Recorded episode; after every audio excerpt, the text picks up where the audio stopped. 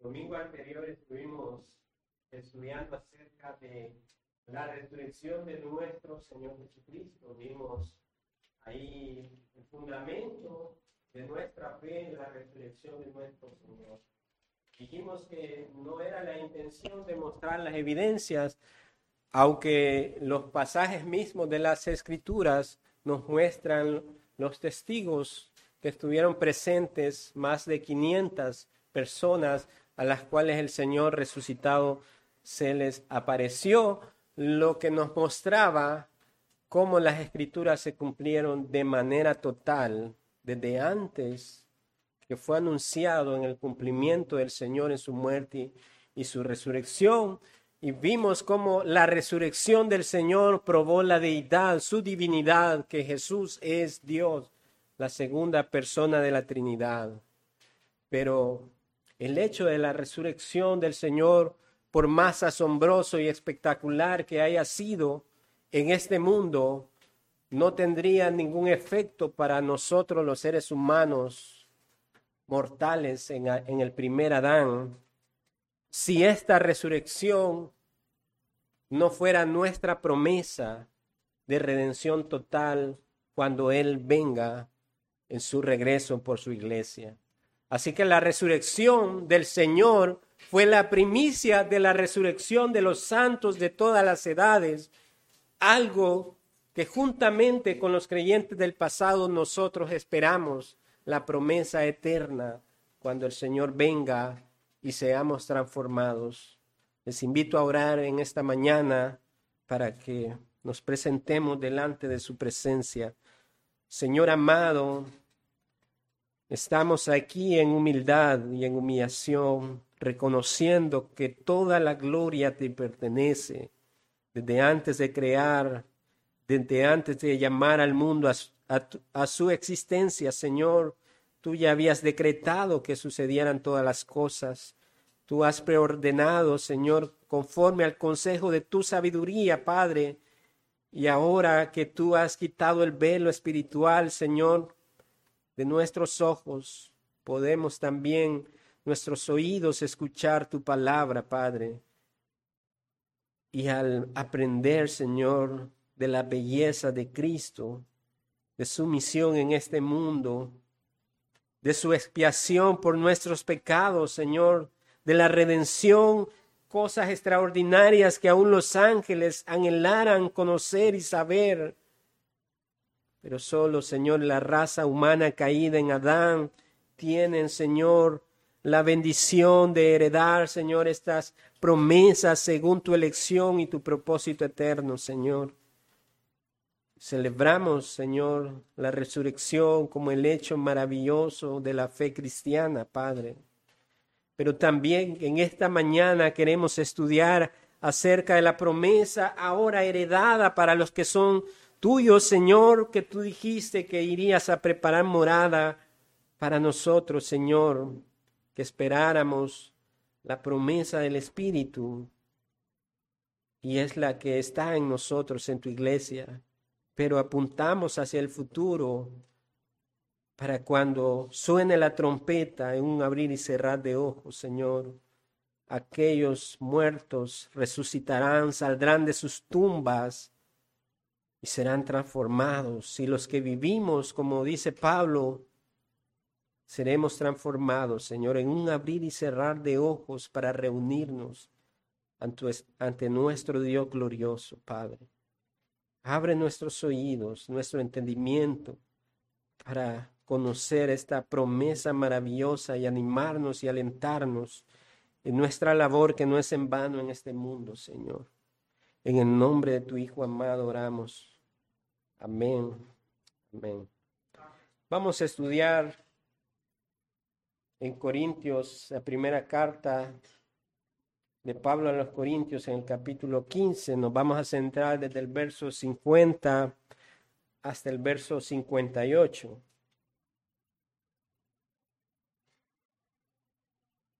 Corintios, primera de Corintios 15, versos 50 y 58.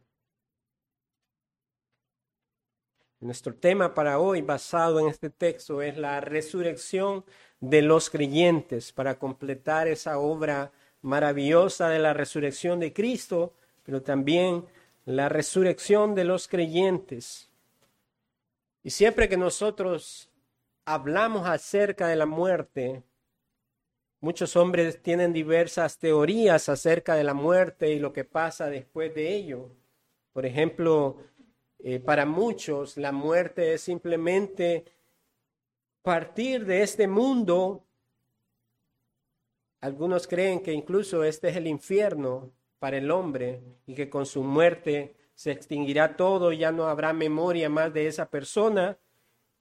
Esa es la muerte para muchas personas.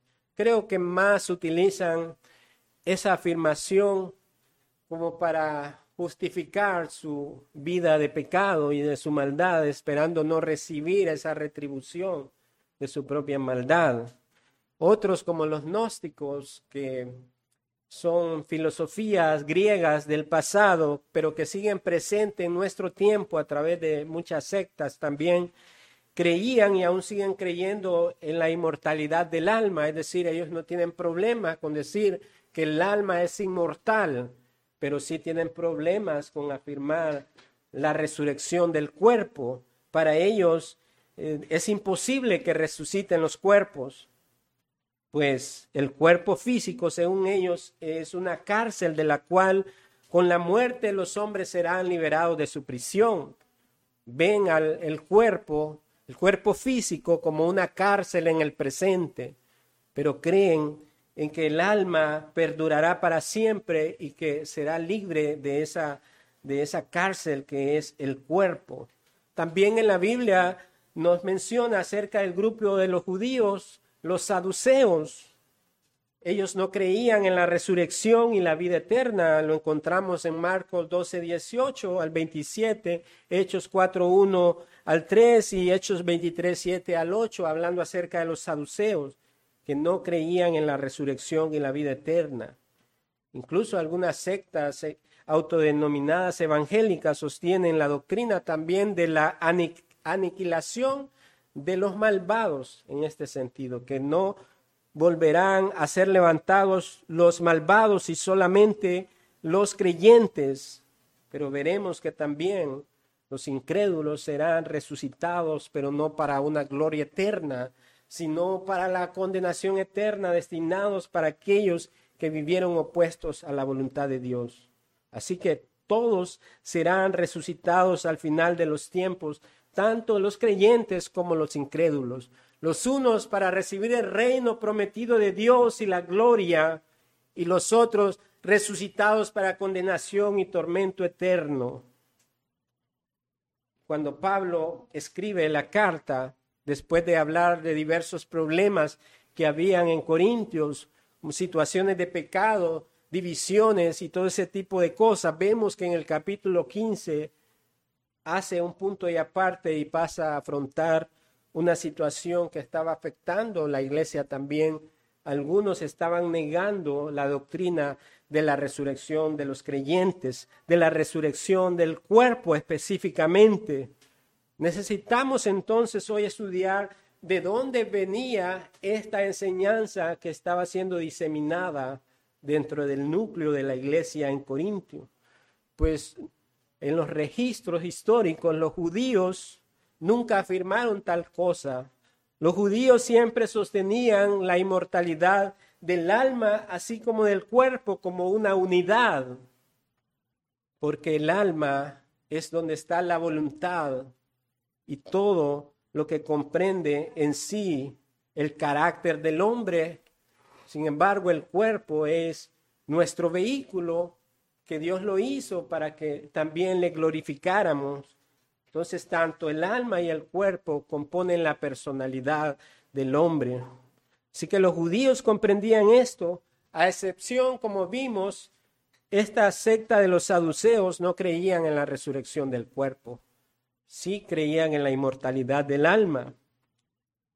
Para algunos estudiosos entonces, quienes estaban diseminando esta no resurrección de los creyentes, eran gentiles que habían sido añadidos a la iglesia y que tenían aún vestigio de las filosofías griegas acerca de la inmortalidad del alma, pero no de la del cuerpo. Ellos sostenían un tipo de resurrección espiritual, pero no material.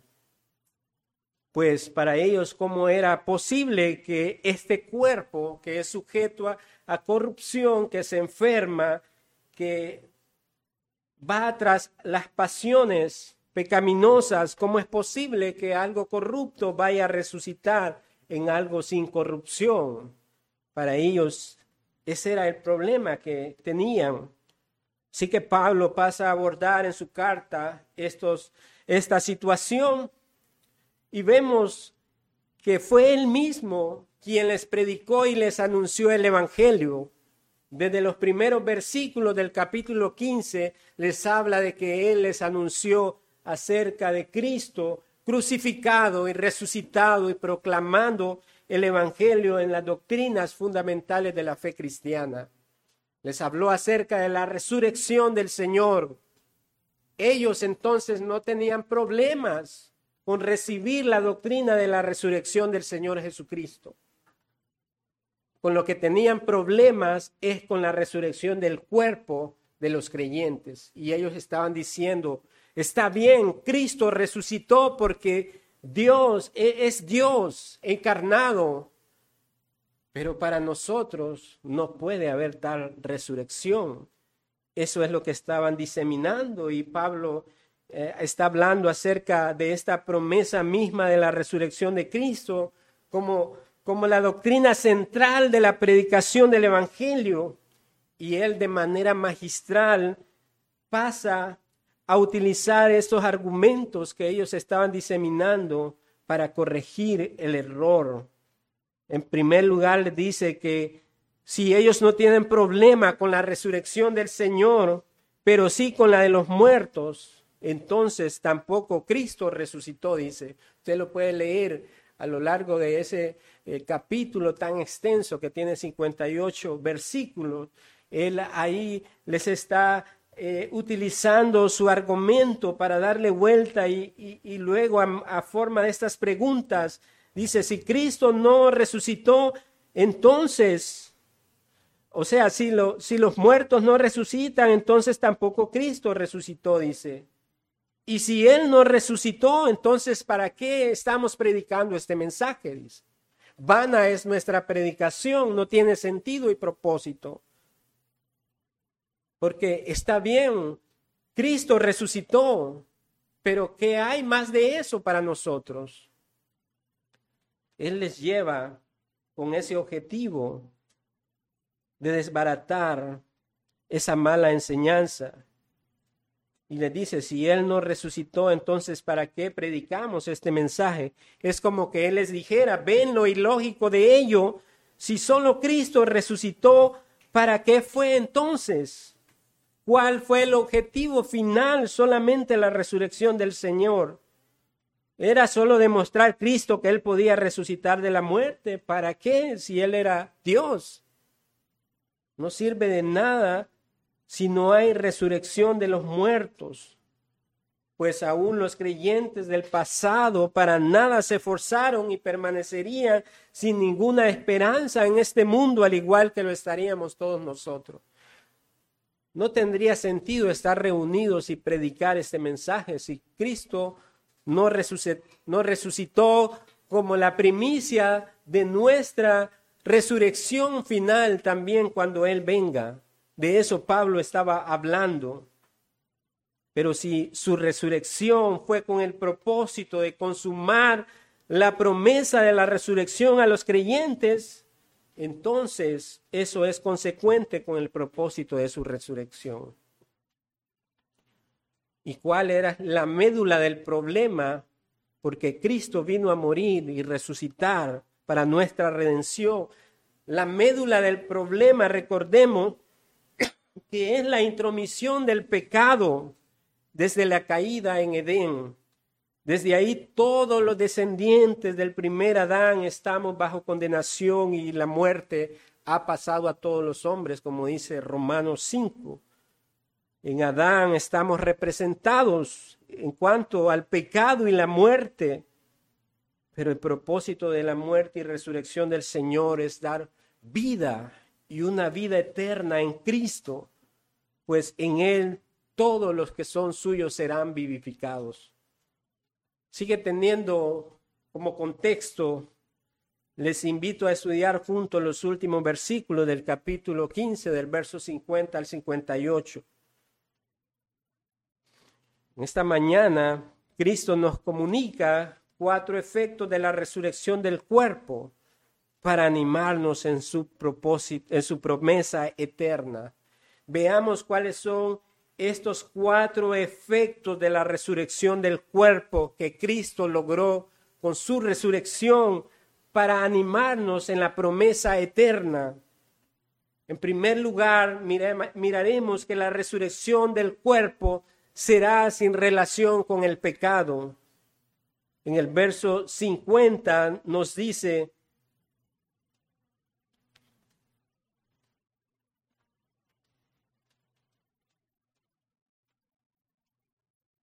que esta resurrección del cuerpo no tendrá ya más relación con el pecado, con aquello que nos abate en el presente. Porque Pablo está utilizando el mismo pensamiento confuso de los que creían en la no resurrección de los muertos.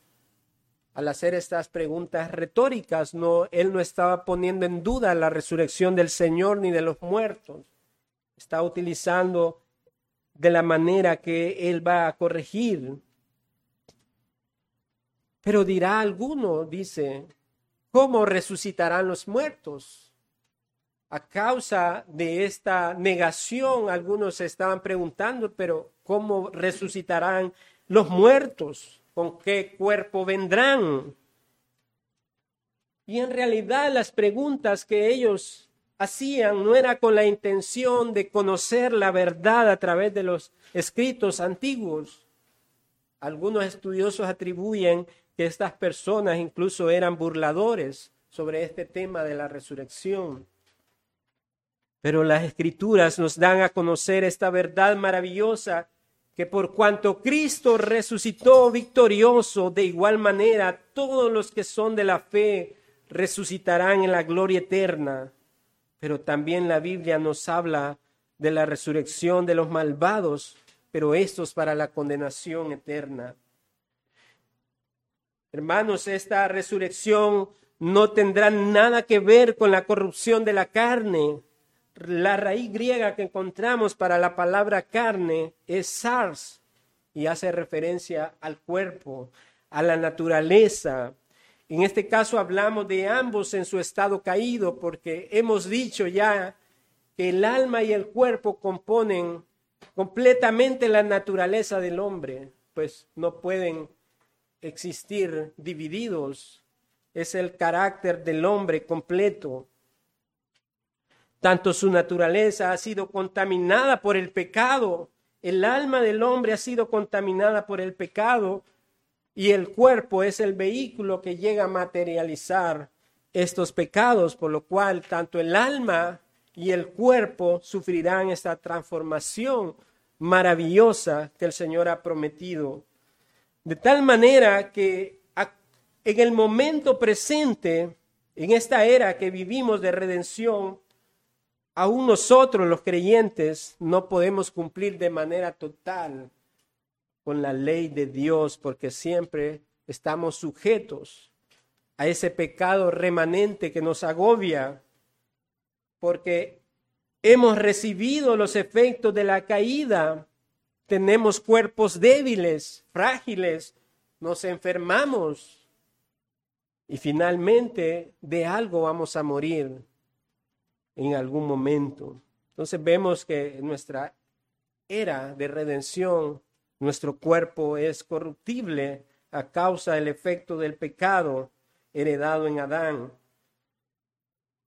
Por esa razón, la resurrección del cuerpo será sin relación con el pecado. Es necesario que este cuerpo corruptible, que se enferma, que sufre, sea transformado entonces para morar por siempre en la presencia de nuestro Dios. Los únicos que recibirán estos cuerpos glorificados para estar en la presencia de Dios serán los creyentes. El resto de los cuerpos solamente serán transformados en el sentido de no perecer nunca más, pero para un eterno tormento sin fin, donde el fuego no se apaga, dice la escritura, y es algo espantoso. Así que esa filosofía que anda por el mundo de que la muerte es el cese de todo o que el infierno es lo que vivimos es una gran mentira. Y todos los hombres serán juzgados en aquel día que Dios ha señalado. Algunos resucitarán para ser glorificados y recibir al Señor, pero los otros resucitarán con cuerpos indestructibles, pero para ser lanzados al fuego eterno que no se apaga. A esto hacía referencia el Señor Jesús en su conversación con Nicodemo en Juan 3:5. Señor Jesús le dice, de cierto, de cierto te digo, que el que no naciere del agua y del espíritu no puede entrar en el reino de Dios, haciendo referencia que la corrupción no puede heredar el reino de Dios lo que es nacido de la carne, todos venimos a este mundo en ese estado caído y hemos nacido de la carne, por tanto carne es en su estado natural. Pero lo que es nacido del Espíritu, Espíritu es. Así que no te maravilles de que te dije, os es necesario nacer de nuevo. El Señor está hablando acerca del nuevo nacimiento de esa, en, ese, en ese sentido de una resurrección espiritual. Pero también esto apunta a una resurrección consumada material de los cuerpos físicos. ¿Cómo resucitarán los muertos? ¿Qué cuerpos tendrán? Pablo dice, así como hemos traído la imagen del terrenal en Adán, traeremos también la imagen del celestial. Este es Cristo, el segundo Adán. Todos traemos la imagen del terrenal en Adán, todos morimos, pero los creyentes también traeremos la imagen del celestial de Cristo. Seremos semejantes a Él en aquel día, dice la Escritura, cuando seamos transformados. Así que la muerte para el creyente es el cese de nuestras aflicciones presentes, pero también es la entrada a la morada de Dios. El alma vuelve a la presencia de Dios cuando muere, pero su cuerpo desciende a la sepultura, está en espera de ser levantado de las entrañas de la tierra para ascender victorioso, para reunirse con el Señor en su regreso. Así que vemos que la Biblia habla de una resurrección. También habla de una sola segunda venida, mis hermanos. No existen subvenidas, como tampoco existen varias resurrecciones. La Biblia habla acerca de una resurrección de los cuerpos y de una sola segunda venida del Señor. Así que vemos que el cuerpo desciende al polvo donde fue tomado, pero no es el fin. Ese cuerpo que yace inerte en el polvo, creyentes que han fallecido a lo largo, a los siglos, siglos atrás, un día serán levantados de sus tumbas, ascenderán victoriosos para reunirse con el Señor en su regreso. ¿Cómo será esta resurrección del cuerpo, hermanos? Veamos entonces el segundo propósito de dicha resurrección del cuerpo. Hemos visto que no será en relación con el pecado, por lo cual ya no habrán pecados impenitentes en ese día, en esa resurrección, todos estaremos completamente transformados. ¿Cómo será la resurrección del cuerpo? Nuestro segundo punto del efecto de la resurrección, la resurrección del cuerpo será en transformación.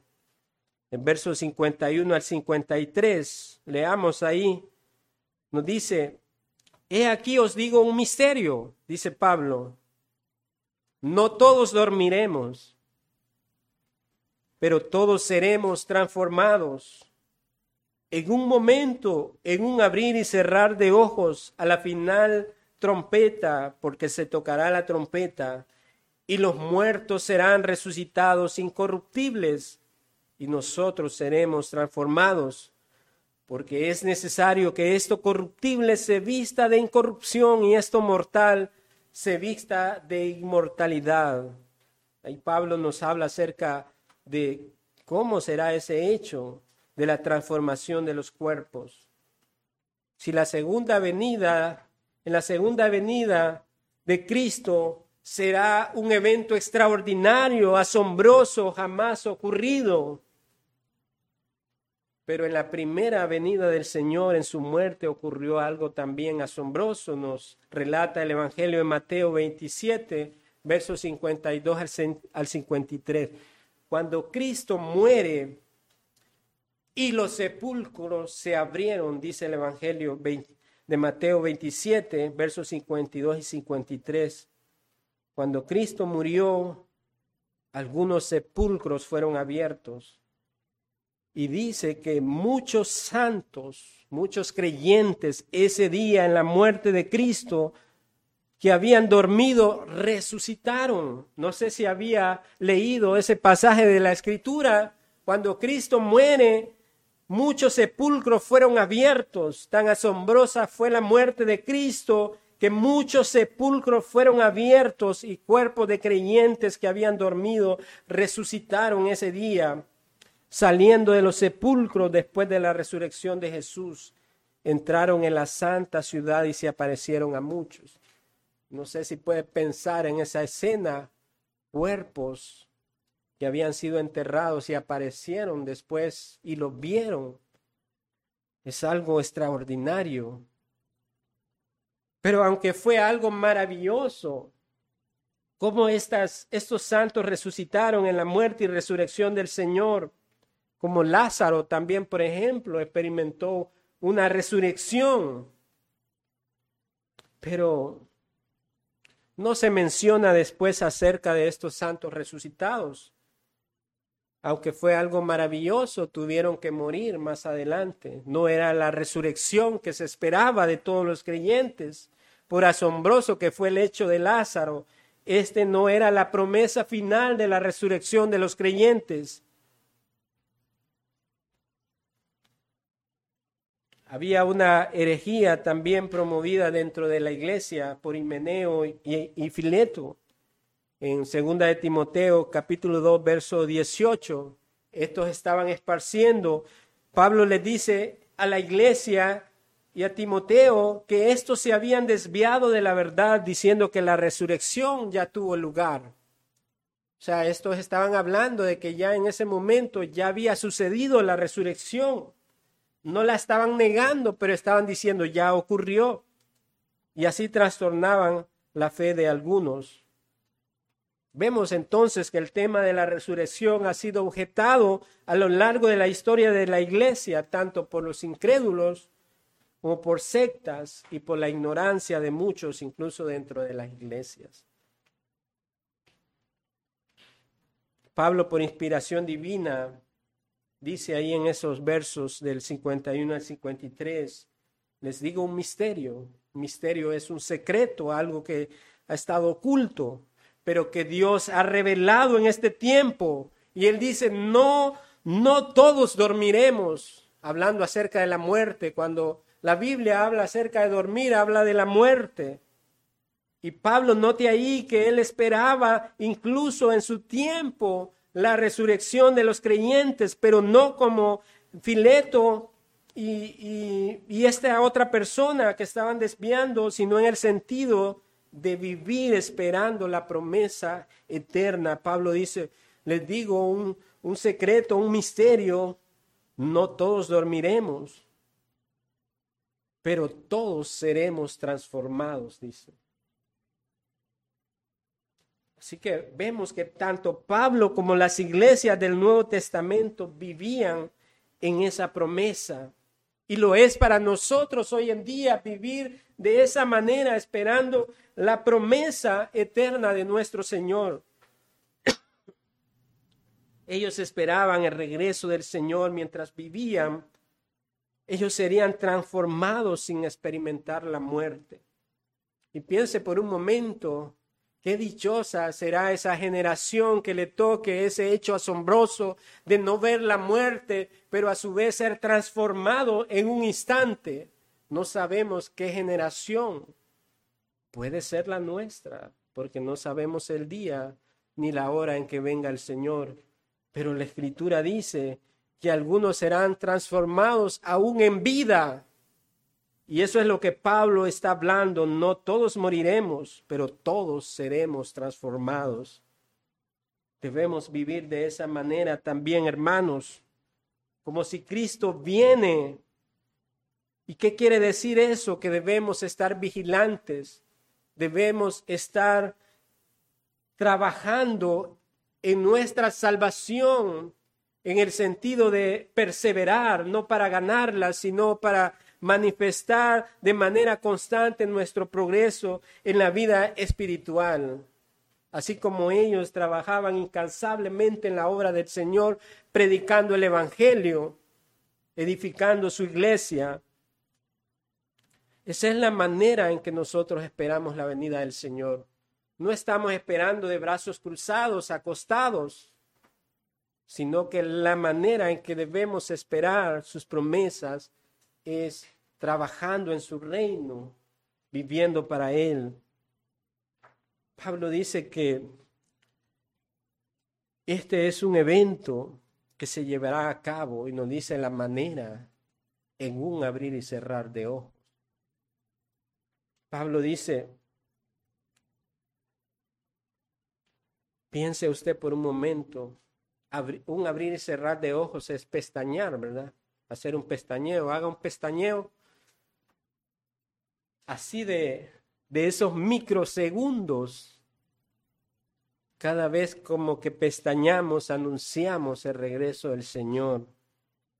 Pablo dice, un abrir y cerrar de ojos, porque Dios es poderoso, es poderoso y a Él no le tomó eh, tiempo de llevar a cabo la creación del mundo, sino por su palabra fueron hechos los cielos y la tierra.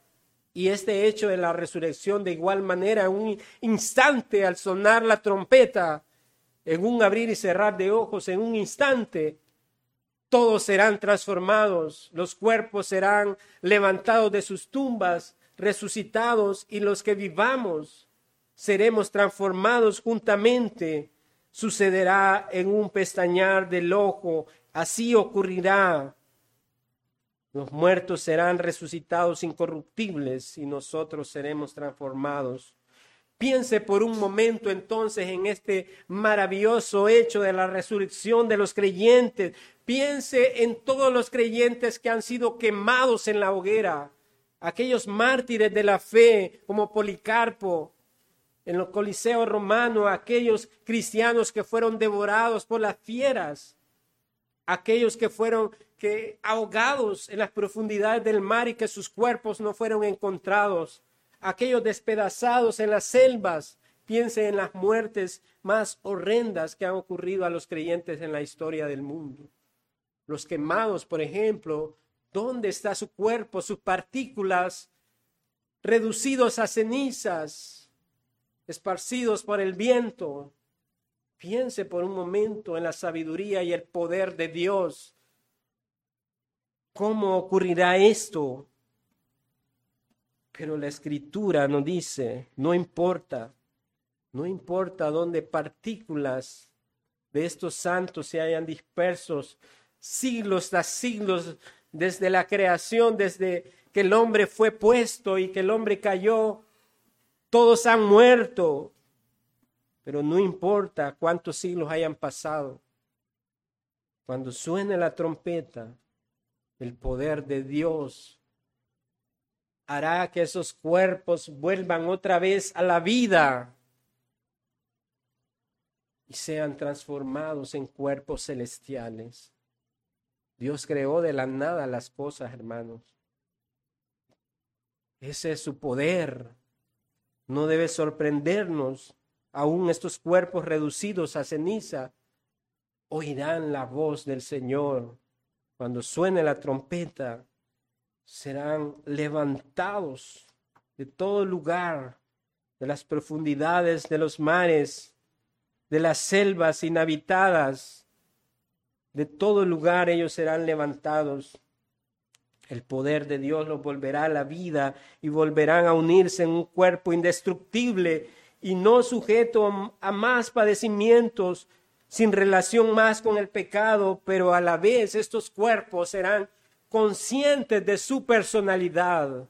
Nuestra memoria no será borrada como robots en aquel día.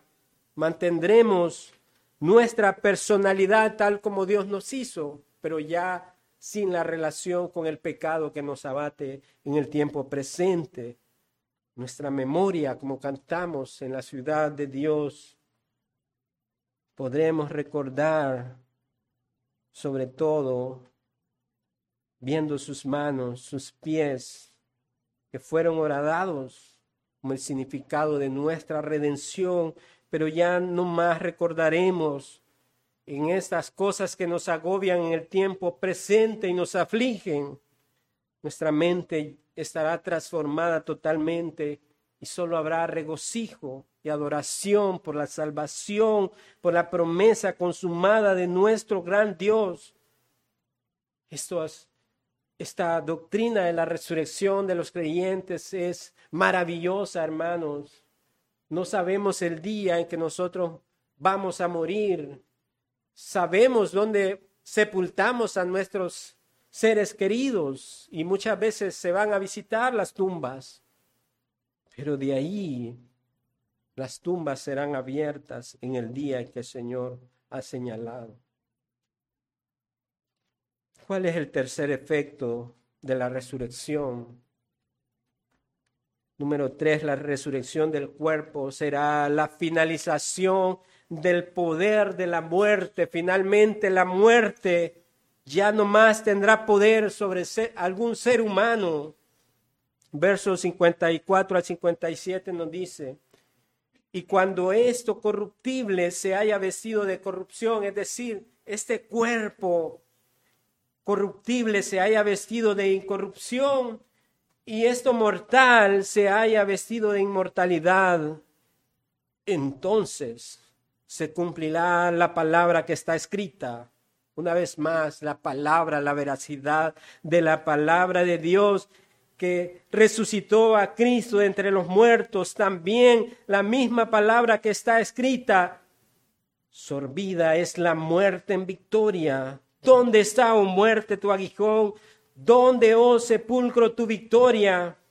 Ya que el aguijón de la muerte es el pecado y el poder del pecado la ley, mas gracias sean dadas a Dios que nos da la victoria por medio de nuestro Señor Jesucristo. Cuando esta promesa de la resurrección del cuerpo se haya materializado, porque es necesario, y los creyentes hayan recibido los cuerpos inmortales celestiales, este aguijón de la muerte que es el pecado, ya no será más la palabra de Dios que no miente, se cumplirá, hermanos. Sorbida es la muerte en victoria. Y esta palabra sorbida es la palabra en griego catapino, cuyo significado es sorber, de donde se deriva sorbida. ¿Qué es sorber? Es tragar, es beber, es devorar. Esta palabra tiene un gran significado, hermano. Cuando Cristo resucitó, literalmente nos está diciendo que se devoró la muerte, la absorbió de manera total Cristo devoró a la muerte como que si sorbiera este Para Cristo eso fue todo, en poder, en su victoria. Se tragó, se bebió a la muerte con su poder.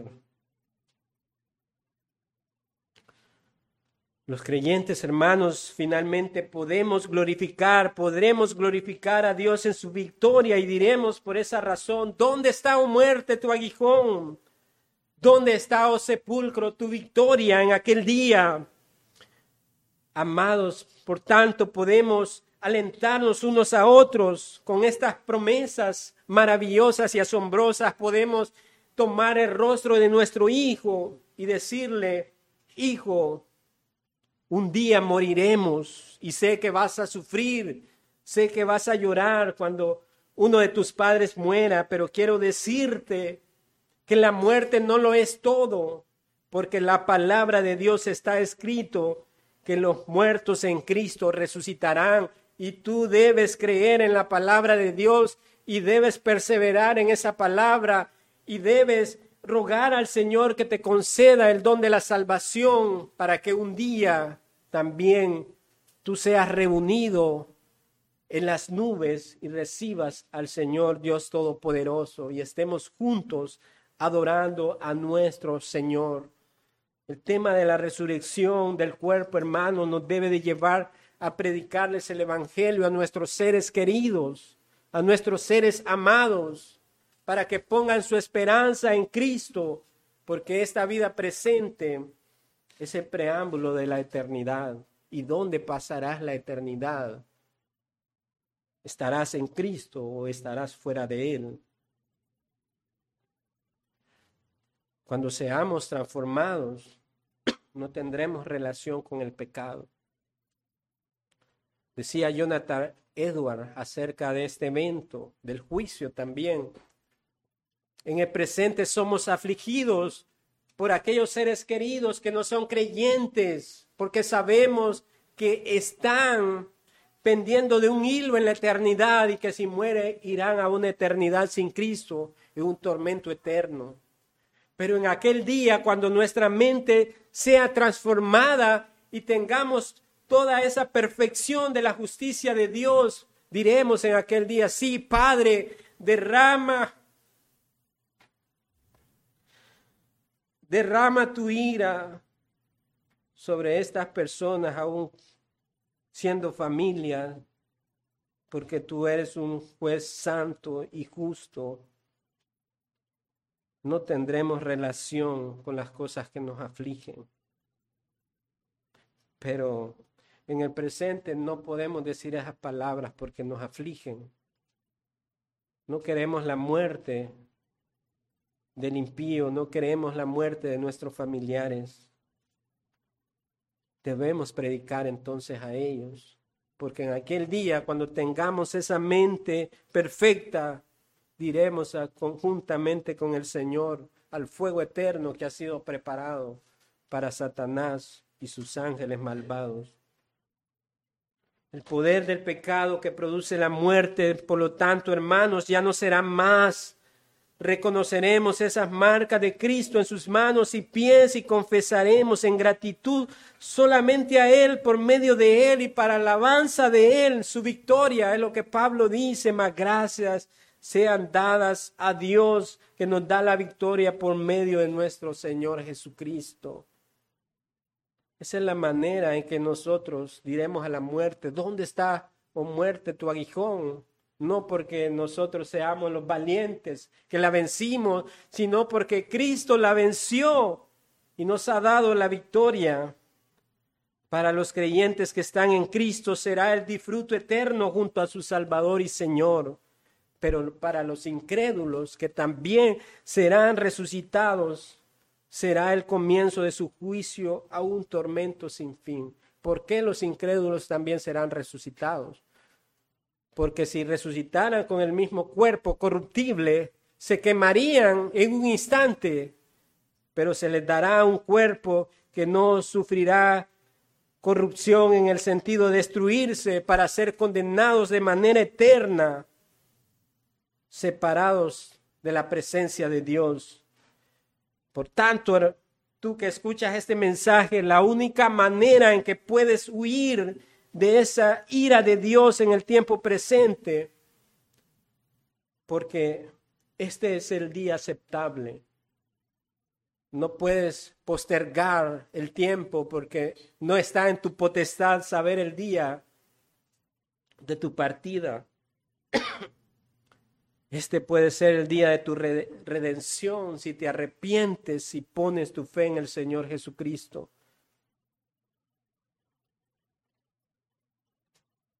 Puedes descansar en su obra consumada que te dará todas las promesas, serán acreditadas si crees en el Señor Jesucristo.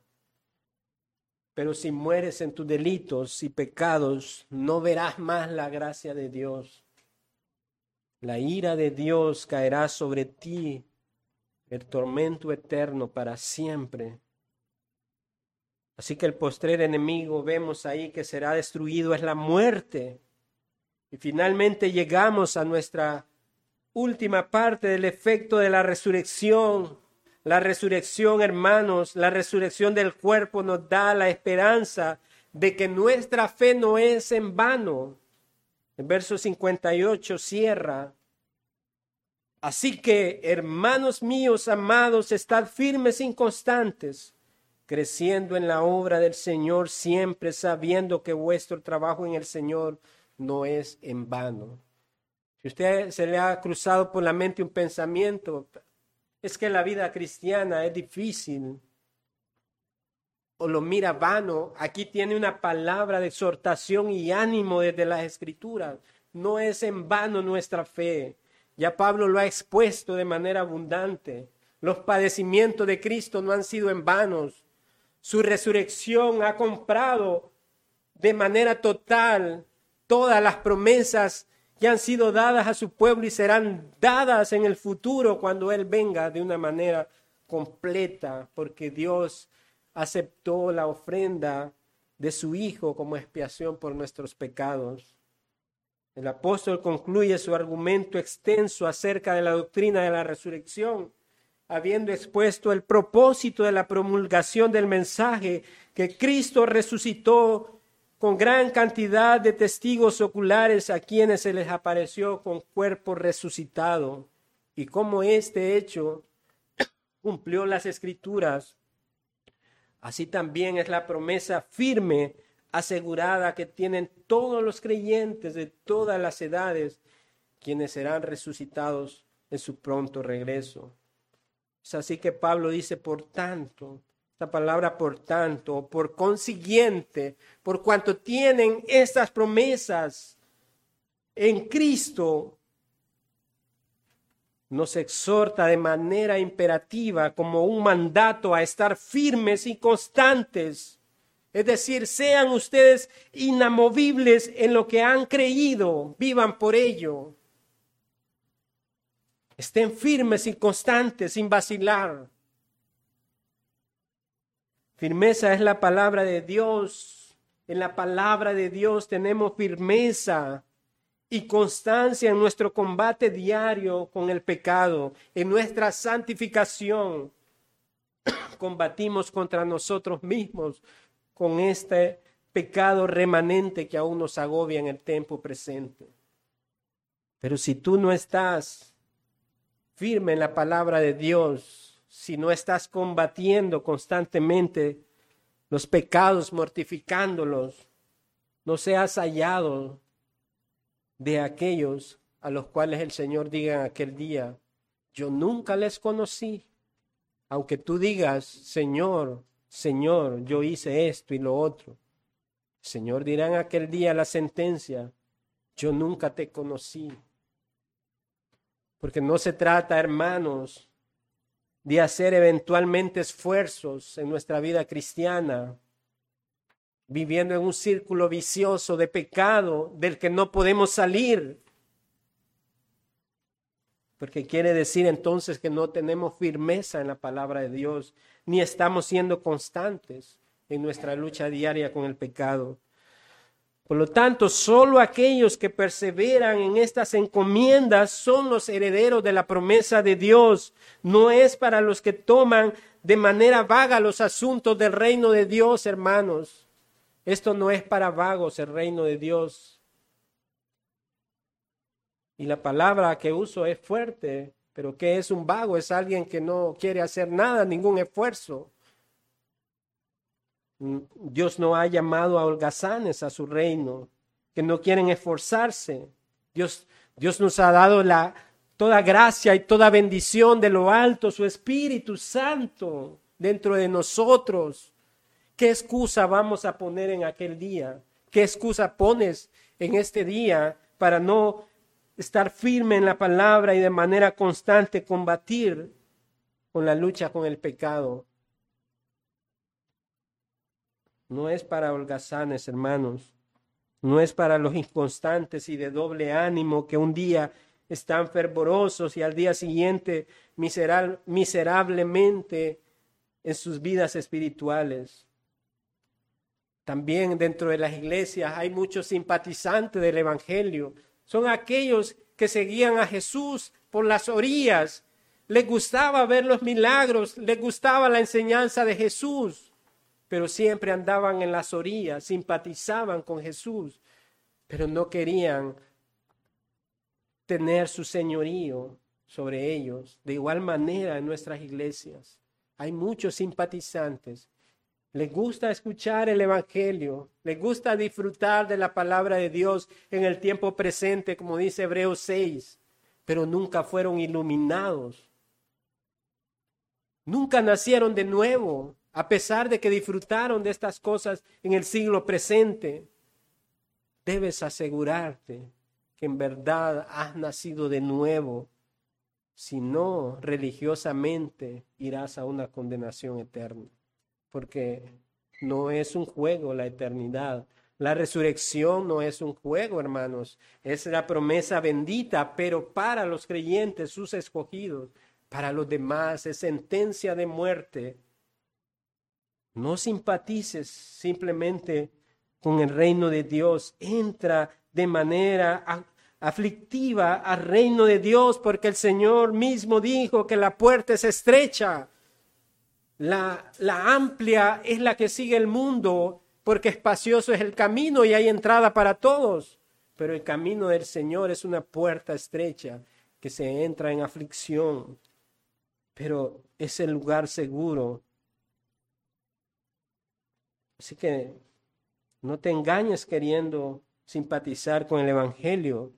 No es por simpatía que heredas el reino de Dios, no es por hablar bonito acerca de Dios, no es por temporadas que heredas estas cosas. Solamente aquellos que en verdad han nacido de nuevo manifiestan firmeza y constancia en sus vidas cristianas, hermanos. Luego de la exhortación de Pablo, ahora va en el sentido de crecimiento. Él dice que, hermanos míos, amados, estad firmes y constantes, creciendo en la obra del Señor. ¿Cuánto? Siempre sabiendo que vuestro trabajo en el Señor no es en vano. Este crecer tiene el significado de abundar, abundar en la obra del Señor. Es un llamado a desgastarse en el reino de Dios y de su Cristo.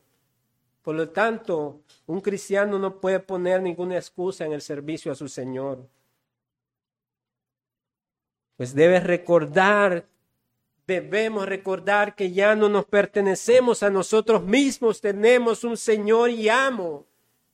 Su sangre fue derramada por nosotros, por tanto le pertenecemos, somos pertenencia de Él, ya no son nuestros derechos.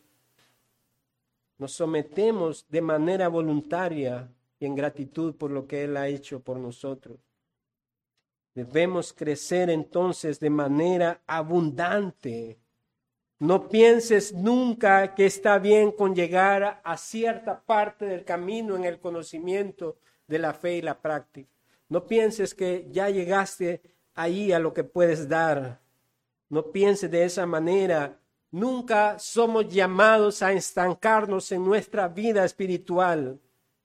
Podemos pasar momentos difíciles de angustia, periodos de, de desierto difíciles, pero ciertamente aún estas cosas para el cristiano van a contribuir a su progreso espiritual. Dios purifica a su remanente. Nadie, ningún cristiano debe estar exento a crecer. Nadie, absolutamente nadie, pues el día que pensemos que ya hemos logrado todas las cosas, que ya es suficiente, que ya lo sabemos, que ya lo hemos vivido todo, ese día será el inicio de nuestra bancarrota espiritual, el descenso de la vida espiritual. Muchos han descuidado este progreso. Y Pablo dice, abundantemente crezcan para que den fruto. ¿Qué dijo el Señor en Juan 15, 5 al 6? Él dijo, yo soy la vid, vosotros los pámpanos, el que permanece en mí y yo en él, este lleva mucho fruto. No dice poco fruto. Esto es de manera abundante. El que está en Cristo de manera abundante manifiesta una fe verdadera, piadosa en frutos, porque separados de mí nada podéis hacer, el que en mí no permanece, al contrario, será echado fuera como pámpano y se secará y lo recogen y lo, y lo echan en el fuego y arden. Ahí hace la distinción de los dos grupos en esta humanidad, de los salvos y los no salvos. En su segunda carta a los Corintios, en el capítulo 7, 1, Pablo nos dice, así que amados, puesto que tenemos tales promesas, limpiémonos de toda contaminación de carne y de espíritu, perfeccionando la santidad en el temor de Dios. Tenemos tales promesas, limpiémonos entonces de toda contaminación de la carne, perfeccionémonos en la santidad y en el temor de Dios. Todo aquello, hermanos, todo aquello por lo que nos reunimos como iglesia del Señor a celebrar y a tener comunión, a ser edificados en la palabra, a ser exhortados, a tener ánimo, a tener consuelo, es con el fin de que seamos de los que heredan las promesas de su reino y la más gloriosa está por venir. La primera fue cuando Cristo nos salvó de nuestros pecados y nos hizo nuevas criaturas. Ahora esperamos una segunda maravillosa promesa, la resurrección de nuestros cuerpos inmortales y la reunión de nuestro amado Señor en su reino eterno. Si no nos motiva esta promesa, eterna es porque estamos yendo por otro camino, hermanos. Vale la pena nuestra labor en la tierra, en su iglesia. Para esto hemos sido puestos, para proclamar su mensaje, para progresar en nuestra santificación a través de los medios de gracia, la palabra, la oración, la ordenanza, la comunión, pues sus asambleas en el presente cada vez que nos reunimos son la antesala del banquete que nos espera en la boda del Cordero.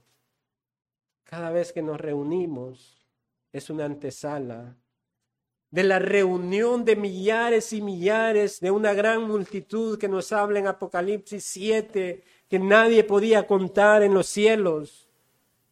Gente de toda lengua, raza, tribu y nación cantando la salvación pertenece al Señor, la gloria y poder son del Señor, nuestro Dios. Qué maravilloso será ese día cuando nos reunamos con todos los santos en toda la historia de redención. Concluyo con estas palabras. ¿De qué lado de la eternidad estarás tú cuando seas llamado a comparecer delante del que juzgará a los vivos y a los muertos?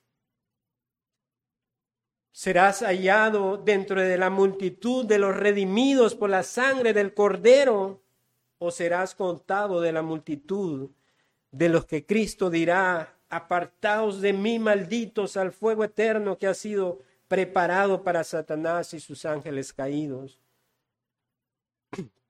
La eternidad llegará a nuestras vidas, hermanos. De cualquiera de estas dos formas llegará la eternidad, tanto a, los creyentes como a los incrédulos. Lo más importante es dónde pasarás la eternidad. Que el Señor en su gracia, aquellos que no han sido salvados, les pueda conceder el don del arrepentimiento y la fe para que crean que clames a Él por misericordia para que entres al reino eterno de su Hijo y puedas ser contado de esa multitud que canta. Aleluya. La salvación, la honra, la gloria el poder son del Señor, el Dios nuestro. Oremos en esta mañana. Padre, te agradecemos por tus maravillosas promesas para tu pueblo, Señor por la victoria consumada de Cristo, aunque ya hemos recibido la salvación en el tiempo presente en Cristo, que nos ha dado el nuevo nacimiento, esperamos también los resultados de esa salvación en tu segundo regreso, Señor, cuando será consumada totalmente la promesa, Señor. La redención total de tus escogidos, de tu pueblo, Señor como Pablo decía, inspirado por el Espíritu de Dios, estén firmes, sean constantes y crezcan de manera abundante en la gracia, en la santidad y el conocimiento de la verdad.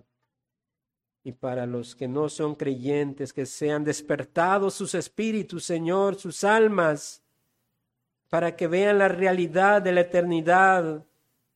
Y tú le des un corazón nuevo, Señor, Solo tú puedes producir ese nuevo nacimiento en sus corazones, Padre.